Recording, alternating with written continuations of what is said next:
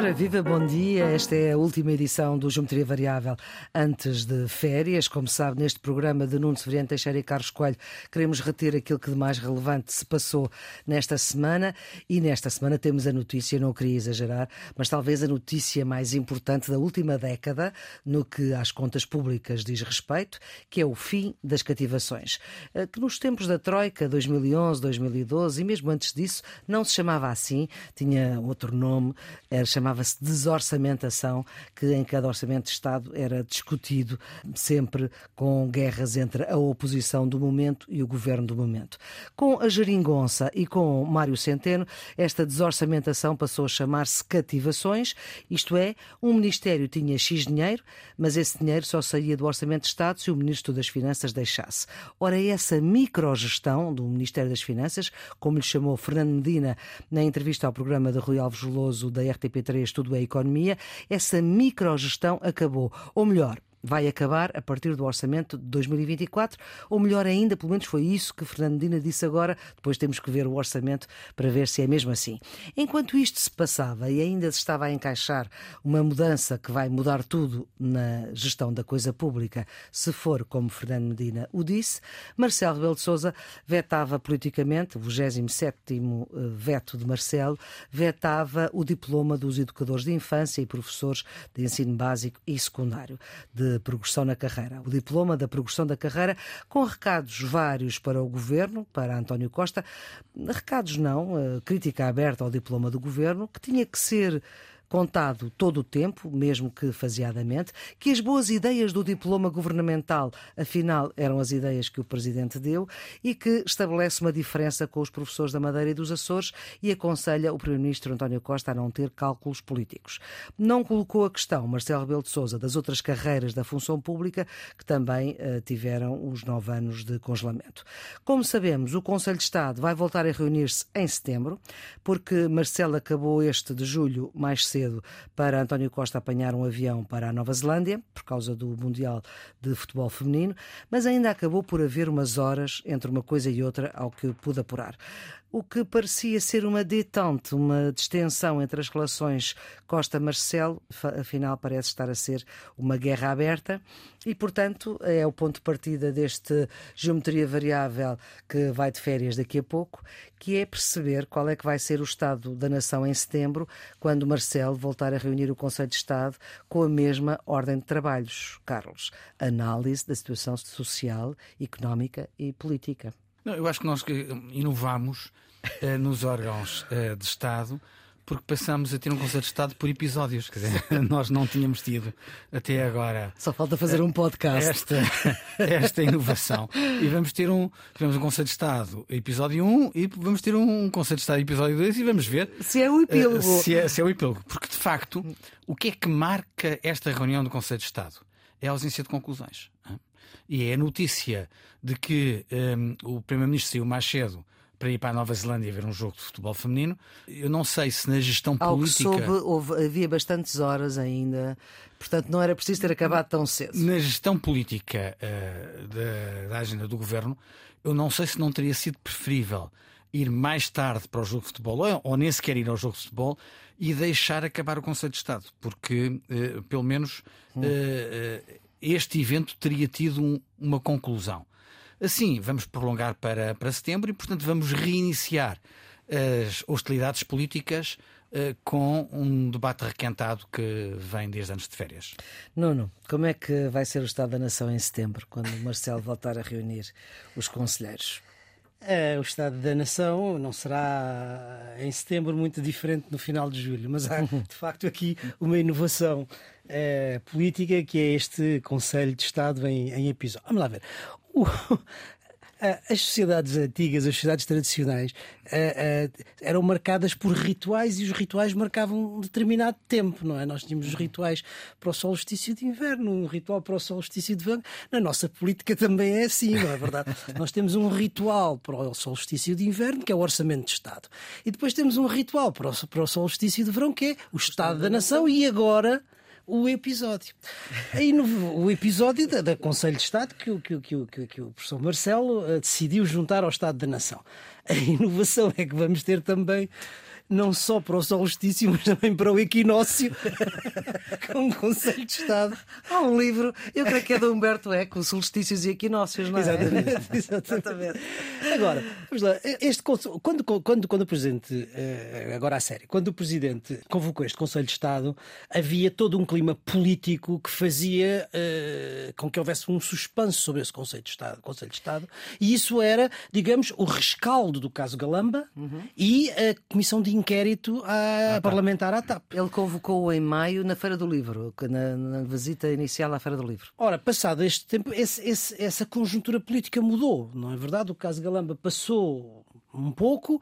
A comissão de inquérito foi, de certa maneira, esvaziada pelo relatório que se produziu e, portanto, eh, enquanto antes havia, digamos, essa, esse suspense sobre a questão da dissolução, Penso que no momento em que este Conselho de Estado se desenvolve, a, a, questão da dissolução talvez se tenha dissolvido um pouco, não é verdade? E portanto, eh, acho que. Uh, Sobrevive a crítica ao governo. É, sim, sim o que é que, o que, é que eh, nós, podemos, eh, nós podemos ler do fim deste Conselho de Estado? É o facto de não haver conclusões. Eu acho que a história de, do, do, futebol, da, da, saída para o futebol, enfim, não é muito, na minha maneira de ver, não é muito significativa, porque já se disse que o Conselho foi interrompido porque o Primeiro-Ministro tinha ido para o futebol, também já foi dito que não estava previsto que acabasse àquela hora e o Primeiro-Ministro ainda tinha algum tempo. Não me parece que isso seja muito.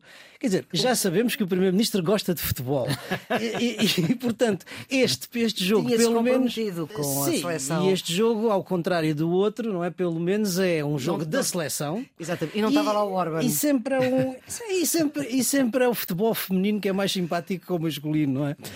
O que eu acho que significa essa. A, a, Perdemos esse início... jogo, entretanto já ganhámos contra já o Vietnã. Portanto, o, que, o, que, o que me parece que eh, este, esta inovação do, do, do Conselho de Estado em episódios faz é com que a rentrée política seja também marcada não só pelas festas dos partidos, como ah, é, é tradicional, mas sim também pelo Conselho de Estado convocado pelo, pelo Presidente. O que significa a possibilidade do Presidente continuar a manter o seu discurso de vigilância, de, de, de atenção eh, ao, à, à, à, política do governo. Uhum. E agora este clima de guerra aberta, esta justificação ao veto dos professores. Carlos, o Carlos concorda com o Presidente, com as críticas que até estão, críticas bastante claras, que até estão na justificação do veto. Sim, acho que o veto do Presidente justifica-se plenamente. Nós discutimos isso já há uns meses aqui na, no Geometria uhum. Variável. Um, eu acho que, se, que, o Governo manifestou sempre uh, pouca flexibilidade na, na discussão com, com, os sindicatos. Bem sei que os sindicatos de professores não são os parceiros mais fáceis, isso é isso por experiência própria. própria uh, mas, uh, em qualquer circunstância, um, eh, havia uma crítica muito grande que apontava para uma suposta conivência entre o Presidente da República e o Governo nesta matéria. Eu acho que o veto do Presidente desmente qualquer conivência um, e foi, de uma forma geral, aplaudido por todas as forças sindicais. E o Nuno também concorda com os pressupostos do veto do Presidente? Não, eh, aliás, nós já tínhamos tido aqui Sim, esta conversa e eu sempre tive essa opinião. Eu acho que é compreensível e, e, aliás, era expectável o veto do Presidente. Não é o primeiro, não será o último, é o 27 e, portanto, cinco vetos aos decretos de governo, 22 à legislação da Assembleia da República, mas o, digamos que isso é a, eh, o, a, a tendência que vinha. Mais um veto político do Presidente, não vejo nisso nada de especial. É claro que no contexto em que estamos, ele é sempre lido ou vai ser sempre lido como mais um elemento da tensão entre o governo e o presidente, e nesse sentido, se calhar também é, uh, digamos, entre o, entre o. As boas ideias que lá estão são minhas. Entre o presidente. O primeiro-ministro que não tenha cálculos políticos com esta questão, entre que devia ser faseado, mas não fala das outras carreiras da função não, pública. Esse, esse é o ponto e é essa a razão da minha discordância. Quer dizer, isso será visto como, obviamente, uma, um ponto de atenção entre o, entre o presidente e o primeiro-ministro. Não não deixará incólume o Ministro da Educação, que foi quem fez esta negociação também. Uhum. Agora, onde é que está o ponto da minha, da, minha, da minha discordância? É justamente nas outras carreiras. Porque, sendo compreensível que, eh, digamos, é, é, é, a aspiração de reganhar o, o, o, tempo de serviço perdido é legítima, não é verdade? Isso, ao ser concedido aos professores e ao não ser concedido às outras carreiras, especiais ou não da administração pública, isso vai criar uma desigualdade e vai levantar uma série de outro tipo de conflitos e de tensões no resto da administração pública, porque a seguir vão vir os polícias, os militares, os médicos, os enfermeiros e a administração pública em geral. E, portanto, é esta ponderação e o que isto significa do ponto de vista orçamental que eu acho que tem que ser muito bem ponderado. E nesse sentido, não sei se é a fórmula mais eh, enfim, politicamente mais prudente. Oh, Carlos, o PSD, quando for governo, vai repor a carreira desta gente toda da administração pública? O PSD, quando houver eleições, terá de apresentar o seu programa eleitoral e é nessa altura que o PSD tem que dizer eh, em que consiste a sua alternativa de governo. Não parece que faça nenhum sentido, quando não há eleições no horizonte, estar a fazer promessas específicas sobre cada classe profissional. Vou ver se não me esqueço desta pergunta para fazer nessa altura.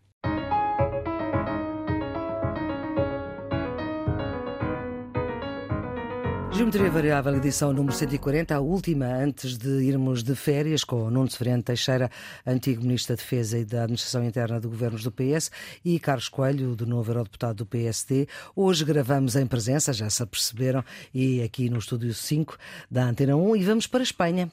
Afinal, aquilo que estava previsto acontecer uh, acabou por não acontecer. O que estava previsto acontecer era uma vitória pelo menos era o que todas as sondagens, praticamente todas as sondagens, indicavam, era uma vitória da direita. Afinal, acabou por não acontecer e esta ideia de que para ganhar eleições em regimes democráticos é preciso formar maiorias uh, e quem as consegue fazer é que ganha eleições e não exatamente quem tem mais votos, não, não. Sim, é verdade. Em regime parlamentar, onde o governo precisa de um apoio uh, sólido no Parlamento, Quer dizer, quem consegue esse apoio sólido, maioritário no Parlamento, é quem tem capacidade para governar. Uhum. Nós sabemos isso já pelo que aconteceu em Portugal em 2015. Foi a primeira vez. Mas, enfim, isto na Europa Central é, digamos, o dia a dia. É? Exatamente. O drama neste momento, ou o problema neste momento, é o problema da governabilidade, do impasse que os resultados provocaram na governabilidade. Não é a primeira vez. Na história recente já é, já é pelo menos a segunda. Em primeiro lugar, é preciso dizer que os partidos do centro o PP e o PSOE aumentaram extraordinariamente as suas votações. Uhum. Enfim, Sobretudo o, o PP. O é? somatório é? dos dois, que nas últimas eleições de 19 era 44%, é hoje 64%. Já Ou foi seja, 80%. Já foi 80%. Já foi 80%. É, mas, cá também, mas no é? contexto de polarização em que se vive, 64% para os partidos do centro é muito, muito. significativo tão mais significativo quanto isto é acompanhado pela rarefação eleitoral dos partidos à esquerda e à direita. Exatamente. À extrema esquerda e à extrema direita. E isto é importante. Bom, agora, segundo ponto. O que seria eventualmente normal, temos a aprender alguma coisa com a Alemanha, é que se formasse um governo ao centro. O regime ou o registro de polarização em que se vive torna isso impossível. Ou seja, nós não estamos a seguir a lição dos alemães. Uhum. da que, grande coligação. Da é? grande coligação ao centro. E isso faz o quê? Faz com que não haja maioria nem à esquerda nem à direita. Porque nem o PP, mais o seu aliado eventual Vox, que perdeu 19 deputados. Perdeu 19 deputados, consegue atingir os 176 uh, lugares, tem 169, nem a esquerda, o PSOE, mais o SOMAR, juntos conseguem mais de 153. Ou seja, isto leva a um problema que é aquele sobre o qual neste momento a Espanha está debruçada, que é a solução de governabilidade depender dos partidos autonomistas, independentistas, separatistas. Sim. E isto é de facto um problema. E que perderam, muito... e que perderam alguma votação nestas eleições. Sim, mas. Sobretudo a esquerda republicana da Catalunha. Se juntarmos os Juntos da Catalunha, o Bildu Basco, o Partido Nacionalista Vasco, estes três sozinhos fazem 18 votos. 18 votos. A... Depois há pequenos partidos Sim. que têm um deputado. Mas estes 18 votos são absolutamente essenciais. Ou para um ou para outro, à esquerda ou à direita, para fazer uma maioria de apoio parlamentar do governo. Hum. Qual é a situação? A situação é que o PP, e então o Vox, obviamente, Uh, mas o PP, pelas suas posições mais, uh, mais duras, mais, mais sólidas, mais fortes sobre a questão da unidade de Espanha, tem maior dificuldade de se entender com estes partidos. Ao passo que o PSOE, que alguns, foi mais. Alguns deles já recusaram completamente alguns qualquer. Deles recusaram liminarmente à partida. Portanto, não tem hipótese. Não tem hipótese de fazer uma maioria. O PSOE ainda tem hipótese. Qual é o problema para o PSOE? É o custo político de se coligar com estes partidos. Porque, obviamente, digamos, os Juntos pela Catalunha já puseram as suas condições, não é? Uhum. Que é um referendo e é a amnistia. Ou seja, duas questões absolutamente Para... divisivas na Espanha. E depois há o problema do Bildu, quer dizer, que é um herdeiro do Harry Batasuna, portanto, do braço político da ETA, que apesar de tudo, quer dizer, na memória de Espanha, é uma coisa muito pesada. O caminho é muito estreito. À direita, porque é impossível formar maioria, à esquerda, porque o custo político vai ser elevadíssimo. E se Sánchez o pagar diretamente a estes partidos, vai ter uma Espanha muito dividida, muito polarizada e uma governação, se vier a acontecer, muito difícil. Última solução. Não é impossível, mas neste momento eu penso que é improvável, porque se vão tentar as, o que é novas eleições. Que também se falou.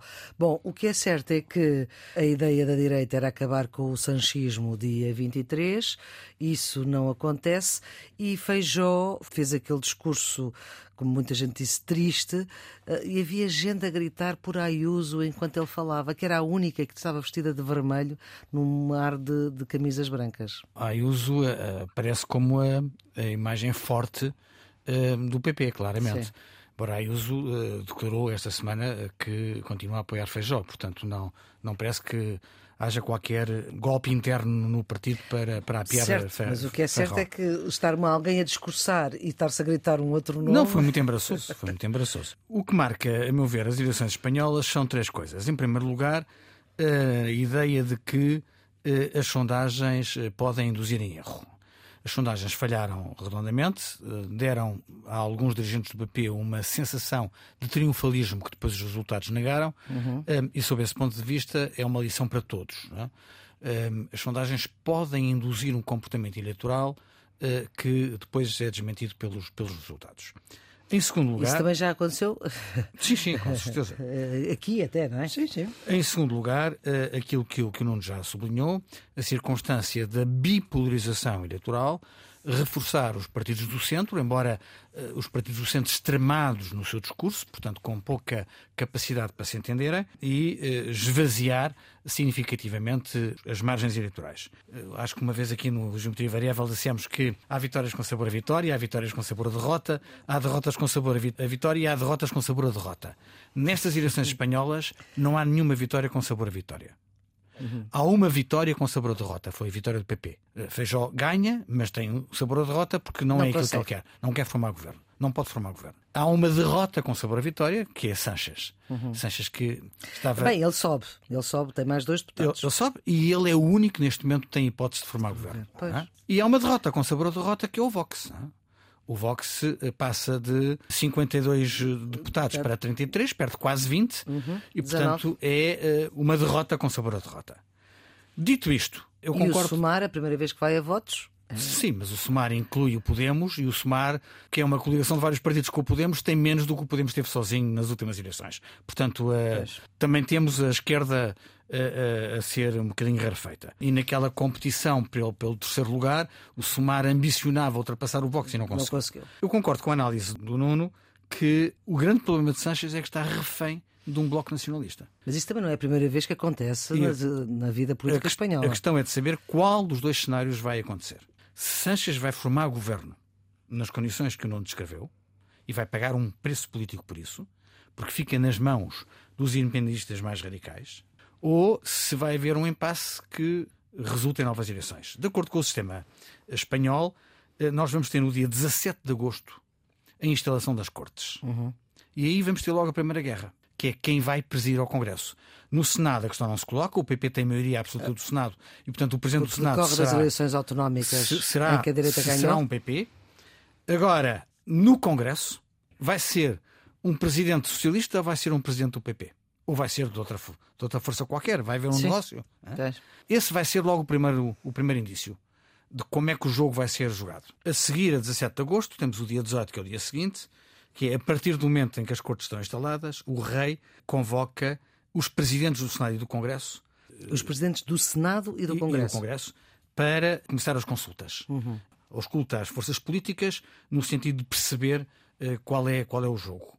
E convida uma pessoa a formar governo, que pode aceitar o convite ou pode não aceitar. Houve uma circunstância com Rajoy em que ele viu que o jogo estava jogado e não aceitou o convite do rei. Essa pessoa apresenta-se às cortes para uh, uh, apresentar o seu governo e sujeitar-se ao voto de confiança. Uhum. Se não houver nenhum resultado positivo, podemos ter a situação de o rei convidar Feijó, Feijó ir às cortes, não conseguir a confiança, do rei convidar uh, Sanches, Sanches ir às, cortes e não ter o voto de confiança, hein? e portanto podemos chegar ao final do prazo de dois meses que a Constituição Espanhola prevê, sem governo. E aí o rei é obrigado a convocar novas eleições. E os prazos estão todos fixados na Constituição Espanhola. Portanto, no próximo dia 17 temos o primeiro embate e a seguir começa a contar o tic-tac para a, a investidura do governo e eventualmente para novas eleições. Se eu tivesse que apostar hoje, não é. sei o que é que apostaria. Porque vendo os dados políticos tão complicados, diria que é mais provável que haja novas eleições. Muitos comentadores espanhóis acham que se houver novas eleições, isso corre a favor de Feijó e contra Sanches. E isso talvez justifique que Sanches tenha dito publicamente que a única coisa que ele não quer é novas eleições. Foi o único cenário que ele excluiu claramente. E é essa determinação de Sanches em excluir nova ida às urnas que torna plausível que ele ceda mais do que deva eh, aos nacionalistas radicais para poder formar governo. Até ao início deste processo, digamos que começa em processo constitucional, que começa em 17 de agosto, a chave está na capacidade de negociação de Pedro Sánchez. Ele não precisa, é muito estreita a sua guia, digamos assim, para um acordo, precisa de uma habilidade diplomática muito fina. E eu acho que, posso estar enganado, mas eu acho que isto vai jogar-se, o sucesso ou o insucesso dessa negociação, em uh, duas coisas. Primeiro, ele já disse que não negociará fora do âmbito da Constituição. Sim, ou seja... E isso é primeiro, o primeiro ponto. Segundo, ele, em relação aos Juntos pela, pela Catalunha, pode não obter o apoio deles, porque pode ainda assim manter maioria com os outros, só com a abstenção deles. dos Juntos pela Catalunha. Juntos per cat. Uh, e, portanto, vamos ver que preço tem uma abstenção e que preço tem um voto contra. Sim, sim, sim. Eu acho que tudo se vai jogar neste, nesta pequeníssima janela de negociação. Juntos pela Catalunha, que tem agora um aborrecimento especial, é porque há um mandato de captura contra Puigdemont. É? Exatamente. É? Nesta, nesta altura, os ânimos estão mais acirrados. Ele que está exilado em, Bruxelas. Em, em, Bruxelas. Em Bruxelas, sendo que o Tribunal de Geral uh, lhe retirou a imunidade parlamentar. Portanto, ele está neste momento em condições de poder ser detido. Bom, mas eu antes de uh, começarmos esta gravação, uh, a última notícia que vinha de Espanha é que há um desemprego historicamente baixo, baixou para mínimos de 15 anos, que é 11,6%. Se fosse cá era altíssimo, mas de facto Espanha tem uma tradição. Eu lembro-me ter feito as eleições, feita a cobertura lá das eleições em Espanha em 1993, que foram as últimas de Felipe González, quando ele perdeu a maioria, e o desemprego era de 22%. Era isso que eu ia dizer. Exatamente. Isso é metade da é, média. portanto, isto é uma vitória desse ponto de vista para Sanchez. Além de ser o único país da zona euro que está com a inflação a menos de 2%, o que também não é coisa pouca, não é? Sim, não sei se será o melhor, o argumento mais relevante para os espanhóis, mas sob o ponto de vista dos indicadores económicos, é indiscutível que eles são hoje melhores em Espanha do que eram alguns anos atrás. Pois, os indicadores económicos, como nós sabemos, nem sempre indicam que as coisas chegam ao bolso das pessoas. E agora, uma das coisas que foi muito falada que é o impacto destas eleições na política portuguesa. À direita, como é que sentiu esse impacto, Nuno? A ver, o impacto existe. Eh, nós sabemos que os fenómenos políticos têm muitas vezes translação, se quiserem, de um país para outro. Uhum. Cientistas políticos, sobretudo aqueles que estudam as transições, eh, têm isso muito bem, muito bem estudado e têm até uma tipologia de, das formas de influência política de um país para o outro. É? Uhum. O contágio, o controlo, a, a condicionalidade, etc. Neste caso, Uh, aquilo que nós podemos, enfim, que pode eventualmente acontecer é o contágio. O que é que é o contágio? O contágio, basicamente, é a difusão de uma determinada experiência política de um Estado para outro sem intencionalidade, Sim. sem estratégia, sem política, sem vontade, não é? Uhum. É como que, uh, digamos, uma, uma, uma passagem natural pela força do exemplo. Sim. Pronto. O que se pode acontecer aqui é, é de Portugal para a Espanha é isso e, e, não era a primeira vez que havia eh, essa influência de um país de um país para outro. No caso da direita, que era isso que a Maria Flor me estava a perguntar, eu acho que o paralelo que tenho visto fazer é entre o PP e o Vox em Espanha e o caso do PSD e do Chega em Mas são partidos, em quer Portugal. o PP não é o PSD e o Vox também não é o Chega. Eh, exatamente, são partidos diferentes e as realidades políticas dos dois países são diferentes. Há, no entanto, alguma coisa que pode, que pode, ser, que pode ser vista como, como paralelo. Vamos lá ver. O PP, o que é que está em causa, basicamente? Uma vez mais, uma coisa que nós aqui muitas vezes já falámos, que é qual é ou qual deve ser a relação entre a direita tradicional e a direita radical. É, esta é a questão. No caso de Espanha, nós temos dois momentos diferentes, correspondentes a dois líderes diferentes da relação do PP com o Vox. Porque no tempo de casado uhum. havia, digamos, um discurso de maior aproximação, de maior tolerância, de maior ambiguidade.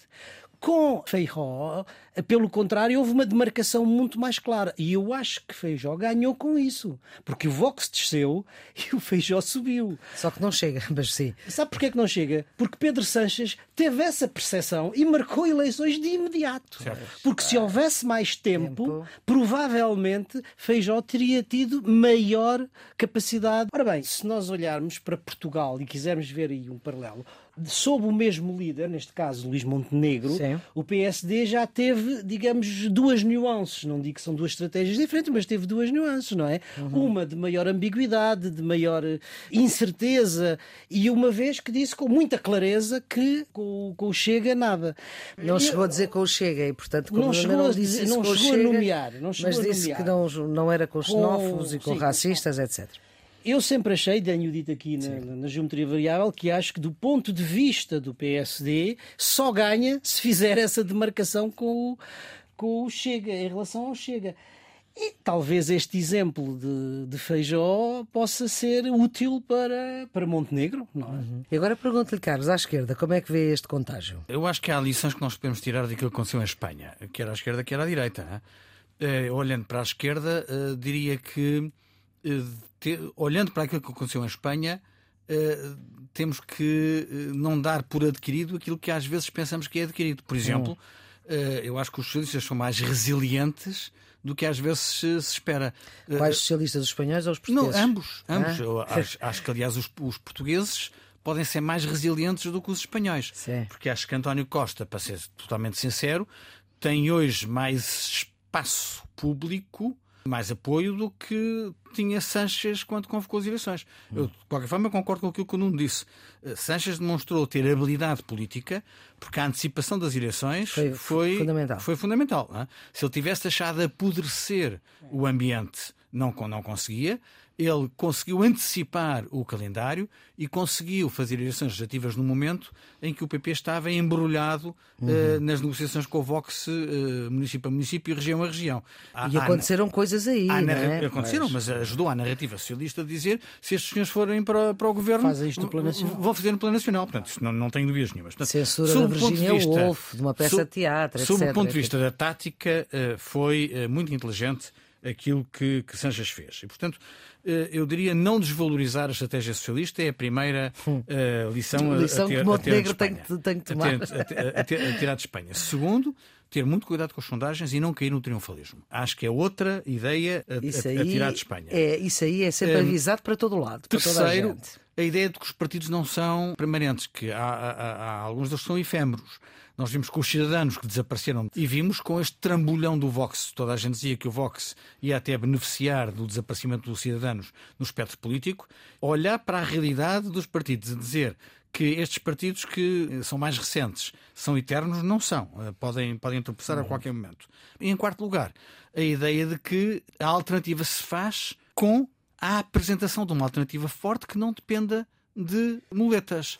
O que é que eu quero com isto dizer? Vários comentadores espanhóis sublinharam que se os votos do Vox tivessem caído no PP, ah, claro. o PP tinha uma maioria absoluta no Congresso e governava claro. sozinho. Portanto, eu acho que para aqueles que queriam mudar uh, o cenário político espanhol e queriam dizer a, a Sanchez vai embora e aos socialistas vai embora, nós queremos agora um governo diferente, tinham que ter votado uh, Feijó e PP e não Abascal e Vox. Hum. E essa mensagem pode-se valer nas eleições em Portugal.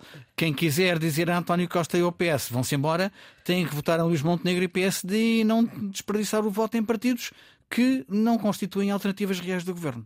É, isso é verdade. A questão é perceber quanto desse voto é voto útil e quanto desse voto é realmente voto ideológico nos países da direita radical. Esse aqui é difícil de saber.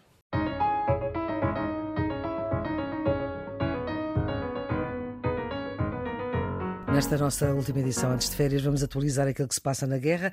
Ah, para já, na crise dos cereais, temos Putin reunido com a União Africana. Já ouviu críticas de que a guerra está a ser difícil para todos, mas sobretudo para a África, o que já provocou a entrega de cereais grátis, pelo menos a seis países africanos, ao Burkina Faso, ao Zimbábue, ao Mali, à Somália, à República Centro-Africana e à Eritreia. Cada nação vai receber, ou cada país vai receber entre 25 a 50 toneladas de cereais à borla. Ajuda, mas não resolve, Nuno. Não, com certeza que não, com certeza que não resolve. Mais uma vez, a guerra na Ucrânia, o ponto fundamental neste momento, não está propriamente na frente de guerra, está na frente da diplomacia e, em particular, do uso da questão, uma vez mais, da segurança alimentar como arma de guerra. No fundo, o Eric Maria Remarque dizia no, no célebre romance A Oeste nada de novo, a gente agora pode dizer A Leste, à frente leste não há nada de novo. Onde é que está a questão nova? Está justamente, uma vez mais, na utilização que a Rússia está a fazer de uma forma absolutamente inacreditável da arma dos cereais, a dois níveis. Em primeiro lugar, nos ataques aos portos e às reservas, aos celeiros onde estão guardados os cereais ucranianos. Isto é absolutamente criminoso. E em segundo lugar, com esta iniciativa diplomática da relação com os países africanos, procurando construir uma narrativa que é a de quem tem verdadeiramente a responsabilidade sobre a insegurança alimentar é, é o Ocidente. Eh, e no fundo é isto que está a acontecer. E é isso que é esse discurso, é essa narrativa que é preciso que o Ocidente, que não está a fazê-lo com a mesma eficácia, o faça. É, do meu ponto de vista, é o que é essencial neste momento. Carlos, no terreno. Estamos mal, temos bombardeamentos nos portos, como uhum. o Nuno acaba de dizer, e temos o mercado mundial dos cereais muito afetado. Eh, no mercado de futuros do trigo, milho e cevada na Europa, a variação dos preços oscilou entre 10% e 17%. Nos Estados Unidos da América, estes valores atingiram números impressionantes, entre 46% a 60% no trigo e 22% a 26% no milho. Portanto, as consequências económicas mundiais estão a ser, a ser evidentes. Portanto, sob o ponto de vista da guerra dos cereais, há consequências económicas evidentes. Agora, falando da guerra, não é só isso. Há um elemento que tem passado despercebido, mas que é muito relevante, que são as exportações chinesas para a Rússia. Nós sabemos que há um aumento das exportações russas para a China, designadamente em gás e petróleo. Mas os chineses aproveitam isso para adquirir esses, esses, esses recursos a preços mais baratos. Mas há o canal inverso, China-Rússia. Eles estão a exportar material não letal, mas de uso militar, como coletes à prova de bala, capacetes, cerâmicas essenciais para a produção de material de, de proteção e o mais complexo, a importação de 100 milhões de dólares de drones que podem ser adaptados ao uso militar. Claro. Que eles dizem que não é para uso militar, mas que podem ser adaptados para uso militar. É esta questão dos equipamentos chamados duais uhum. podem ter utilização civil ou utilização uh, militar, uh, recupera uma discussão importante sobre a eficácia das sanções no que diz respeito a estes materiais que são muito mais eh, complexos no sentido de cibelar nas sanções internacionais e, portanto, podem ser ultrapassados. E neste quadro, eh, Putin declarou a sua intenção de visitar a China novamente este ano, estes convites tornam mais claro aquilo que nós temos dito aqui no Geometria Variável, que é evidente, que é a proximidade entre Putin e Xi Jinping uhum. e entre estes dois regimes que são, na prática, duas ditaduras. Ele pode visitar à vontade, como a China não assinou o Tratado Sim. do Tribunal Penal Internacional. Não corre o risco de ser não detido. corre o risco de ser detido. Só não pode ir à África do Sul. Exatamente. Nuno, em setembro, como é que estaremos? Quando voltarmos de férias, qual é que poderá ser? O que é que podemos antecipar no terreno? Prognósticos só no fim do jogo.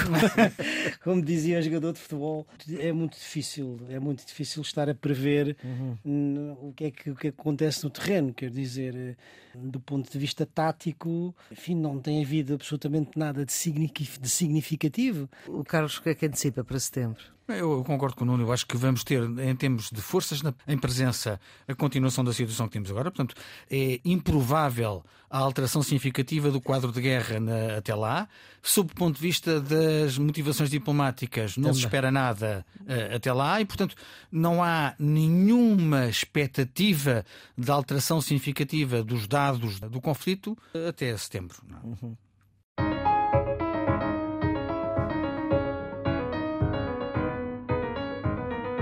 Vamos para os redondos, bicudos e quadrados. Carlos, o seu redondo? Para as Jornadas Mundiais da Juventude em Lisboa, vão trazer a Lisboa, dizem, entre um milhão e um milhão e meio de pessoas.